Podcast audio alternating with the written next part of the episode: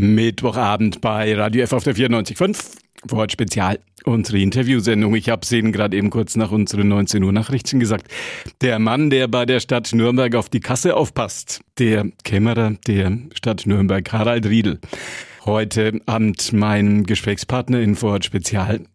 Mein Gesprächspartner im Nürnberger Presseclub. Da bin ich mit ihm verbunden. Eine Frage, mit der er sicherlich gerechnet hat. Frage Nummer eins. Wie steht es um die Finanzen der Stadt Nürnberg in diesen Corona-Tagen? Ja, natürlich spüren wir die Auswirkungen von Corona auch im Stadthaushalt. Ich habe ja mehrmals im Stadtrat berichtet, wurde ja auch in den Medien berichtet. Wir haben ein Rückgänge bei den Steuereinnahmen und wir haben natürlich auch mehr Ausgaben für Masken, für Desinfektionsmittel. Wir unterstützen Organisationen äh, als Stadt und insofern äh, spüren wir es. Ähm, gut ist jetzt, dass Bund und Land äh, sich ja entschieden haben mit dem Konjunkturpaket die Kommunen zu unterstützen. Wir werden in 2020 unseren Ausfall bei der Gewerbesteuer, die Gewerbesteuer ist unsere wichtigste Steuereinnahme, ersetzt bekommen. Das hilft uns über 2020 hinweg. Ähm, das werden wir schaffen. Im Moment sind wir aber, geht der Blick schon nach vorne. 2021er ähm, Haushalt, da sind wir jetzt in den Gesprächen und es werden sicher schwierige Haushaltsberatungen im Herbst. Können Sie schon skizzieren, wie viel voraussichtlich im Haushalt der Stadt Nürnberg fehlen wird? Wie viele Millionen? Ja, noch eine, sicher noch nicht definitiv. Wir haben jetzt die erste, ich habe die erste Hochrechnung bekommen. Normalerweise mache ich den äh, Haushalt im Mitte August, Ende August fertig. Wir haben es jetzt vorgezogen, damit wir früher Gewissheit haben. Es, wir hatten in den letzten Jahren mittlere zweistellige Pluszahlen in den Haushaltsergebnissen und es wird sich jetzt sicher ins Gegenteil drehen. Das heißt, wir werden mit deutlichen Defiziten rechnen müssen. Was uns sehr weh tut, ist, dass wir dann auch weniger Geld zur Verfügung haben, um unsere Investitionen zu zahlen. Und die sind ja vielleicht das Wichtigste im Moment. Schulinvestitionen, Kinderbetreuung, Infrastruktursanierung, Brückensanierung und so weiter. Das kostet Geld und äh, das fehlt dann und dann muss die Verschuldung höher werden und wir werden sicher auch äh, uns überlegen müssen, ob wir Projekte schieben, streichen, reduzieren. Das wird eine sehr schwierige Diskussion, weil wir im Prinzip eigentlich das machen, was wir für notwendig halten. Können Sie schon drüber reden, was auf der, wie sagt man wohl, Rathausintern auf der Giftliste sich alles findet, was da möglicherweise mit Fragezeichen versehen sein wird? Ja, man sagt Giftliste, das ist, ähm, das verdeutlicht es auch. Wir haben natürlich intern jetzt mal schon begonnen, daran zu arbeiten, was kann man vielleicht schieben, was ist nicht unbedingt dringend. Es wird dann vielleicht auch um, äh, um so Pauschalkürzungen gehen, wo man dann sagt, man geht in die Budgets rein und nimmt mal 10, 15 Prozent raus.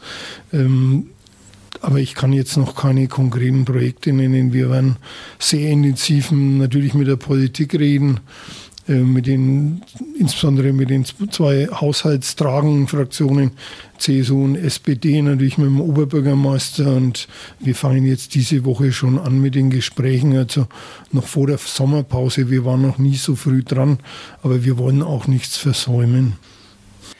Werden sicher spannende kommunalpolitische Diskussionen werden, die da in den kommenden Monaten auf Sie zukommen.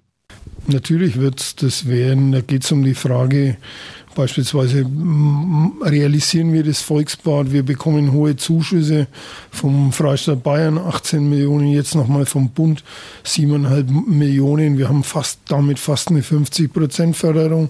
Aber trotzdem muss natürlich noch eigenes Geld rein und die Frage, packen wir das jetzt an, verschieben wir es nochmal, auch andere Themen. Das wird schon sehr intensiv und sehr kontrovers und spannend werden. Rechnen Sie auch mit dem Satz, lassen Sie den Frankenschnellweg bleiben, dann haben Sie das Geld schon herin? Mit dem rechne ich immer und äh, der wird auch kommen. Ähm, aber die Antwort wird wie immer dieselbe sein, nämlich auch wenn wir den Frankenschnellweg nicht umbauen, müssen wir die, den Frankenschnellweg sanieren. Die Fahrbahn ist marode und die Kosten für diese Sanierung sind genauso hoch, wie wenn wir ihn umbauen, weil wir für die blanke Sanierung keinerlei Zuschüsse bekommen. Und insofern ist das eher keine finanzpolitische Frage. Es ist eher eine grundsätzliche politische Frage, wie man dieses Projekt bewertet. Wie steht Nürnberg im bundesweiten Vergleich da? Mit welcher anderen Großstadt kann man die Situation, die wir jetzt hier bei uns in Nürnberg haben, noch am ersten vergleichen? Wir sind, wir stehen so mittendrin. Äh, wir sind in Bayern, haben wir die höchste Pro-Kopf-Verschuldung der, der Städte. Da sind wir auch schwer vergleichbar. München ist groß und reich. Äh, die anderen Städte sind deutlich kleiner. Wir haben eine wir, wir sind eine Stadt mit einem Strukturwandel, den wir immer noch im, in unserer Verschuldung spüren. Und äh, insofern ist der Vergleich bundesweit schon der geeignetere, aber auch da ist es nicht so einfach. Es gibt die sehr armen Städte im Ruhrgebiet. Am ehesten kann man uns größenmäßig noch mit Städten wie Hannover, Leipzig vergleichen. Kommt ein bisschen so auch auf die Perspektive an. Ja, natürlich. Sie sind, habe ich mal gehört, wenn Sie bei der ein oder anderen Tagung in Bayern unterwegs sind, sind Sie einer von den Armen aus dem Norden. Und wenn Sie bundesweit unterwegs sind, Sie sind ja auch der Vorsitzende des Finanzausschusses des Deutschen Städtetags, dann sind Sie einer von den Reichen aus dem Süden. Kann man das so sagen? So ist es. Das ist die Situation. Und ich denke, in der, in der Lage werden wir auch bleiben. Für uns ist das aber, ich sage mal, der Vergleich das eine. Es geht im Endeffekt darum, ob wir quasi das fortsetzen können, was wir begonnen haben, nämlich in wesentlichen Bereichen unserer Lebens, an unserer Lebensqualität zu arbeiten und an unserer Zukunftsfähigkeit, natürlich im Bereich Flächen für Wohnbau, für Gewerbe, Bildung, Kultur, Digitalisierung, all diese Themen und natürlich das große Thema Nachhaltigkeit und Klimaschutz. All das kostet Geld und äh, dann muss man eben gegeneinander abwägen. Ist dann das tatsächlich jetzt ein Corona-Schock, der jetzt dann kommt? Ja, es ist auf jeden Fall in der Volks als Volkswirt sagt man, es ist ein externer Schock, der die Wirtschaft trifft, der die Gesellschaft insgesamt trifft, der auch so nicht vorhersehbar war und der die Pläne verändert. Das ist Fakt. Und äh, jetzt geht es darum, ich gehe davon aus, wir haben die politische Reife, damit umzugehen und wir haben eine gute Kultur, auch mit schwierigen Themen konstruktiv gemeinsam fertig zu werden und das werden wir hinkriegen. Schwere Frage. Wird unsere Stadtgesellschaft werden die Nürnberger, wie Sie gerade gesagt haben, die politische Reife und die nötige Kultur haben, um einer Diskussion soll Nürnberg Kulturhauptstadt Europas werden standzuhalten, wenn auf der anderen Seite hier doch Corona-bedingt viele Einschnitte in allen möglichen Bereichen drohen? Also ich gehe davon aus, dass wir das Ganze vernünftig und rational diskutieren und dass wir auch zum, wir sind in der Bewerbung, da gibt es jetzt auch kein Zurück mehr und wenn wir es werden, dann gibt es Chancen und Risiken und dann muss man eben das einpassen. Man darf auch nicht vergessen, dass wenn wir es werden, dann bekommen wir für das Programm hohe Zuschüsse von Bund und Land und natürlich gibt es auch ist es auch für Nürnberg eine Standortwerbung, auch wirtschaftlich. Wir kämpfen ja um Ansiedlung von Unternehmen und da ist so eine positive Beschreibung wie Kulturhauptstadt sicher nicht schädlich. Aber man muss es, man muss halt trotzdem finanziell auf dem Boden bleiben. Harald Riedel, der Mann, der bei der Stadt Nürnberg aufs Geld aufpasst, Kämmerer der Stadt Nürnberg, mein Gesprächspartner. Kann man, wenn man beruflich tagtäglich auf die Kasse und aufs Geld achten muss. Können Sie noch nach Hause gehen und daheim in Ruhe das Portemonnaie liegen sehen? Ja, man ist auch privat, schaut man auch aufs Geld. Das ist dann quasi schon ins Blut übergegangen.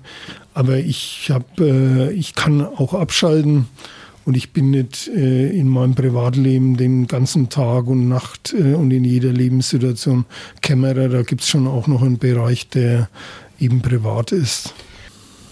Sie haben sich dafür entschieden, das Amt des Kämmerers der Stadt Nürnberg nur noch für weitere drei Jahre auszuüben, obwohl Sie das ja mit viel Erfahrung und auch mit politischem Konsens auch hätten sechs Jahre machen können. Warum haben Sie sich zu dieser Abkürzung entschlossen? Was war der Grund dafür?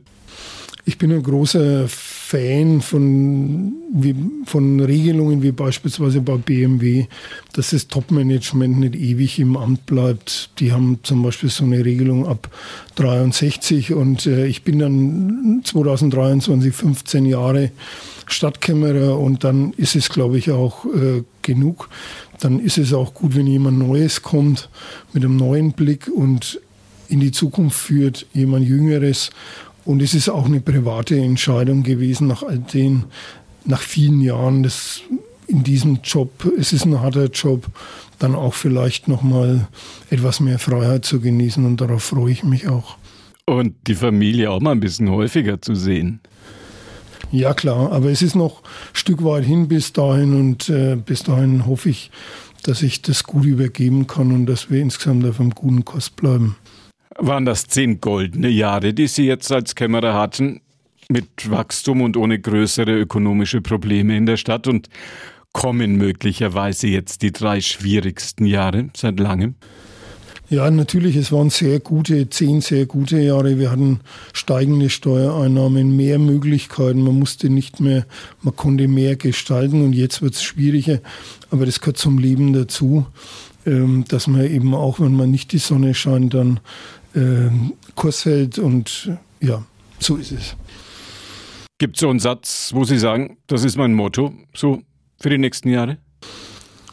Mir hat immer das, äh, ein, ein Satz von des italienischen Philosophen Gramsci gefallen, der äh, davon gesprochen hat, dass man kritisch denken muss, aber positiv handeln. Und ich denke, das ist ein gutes Motto jetzt auch in der Corona-Zeit. Und das ist doch auch ein gutes Schlusswort für unser Radio F-Gespräch mit dem Nürnberger Stadtkämmerer Harald Riedel. Schön, dass Sie ein bisschen Zeit für uns hatten und weiterhin viel Erfolg. Vielen Dank.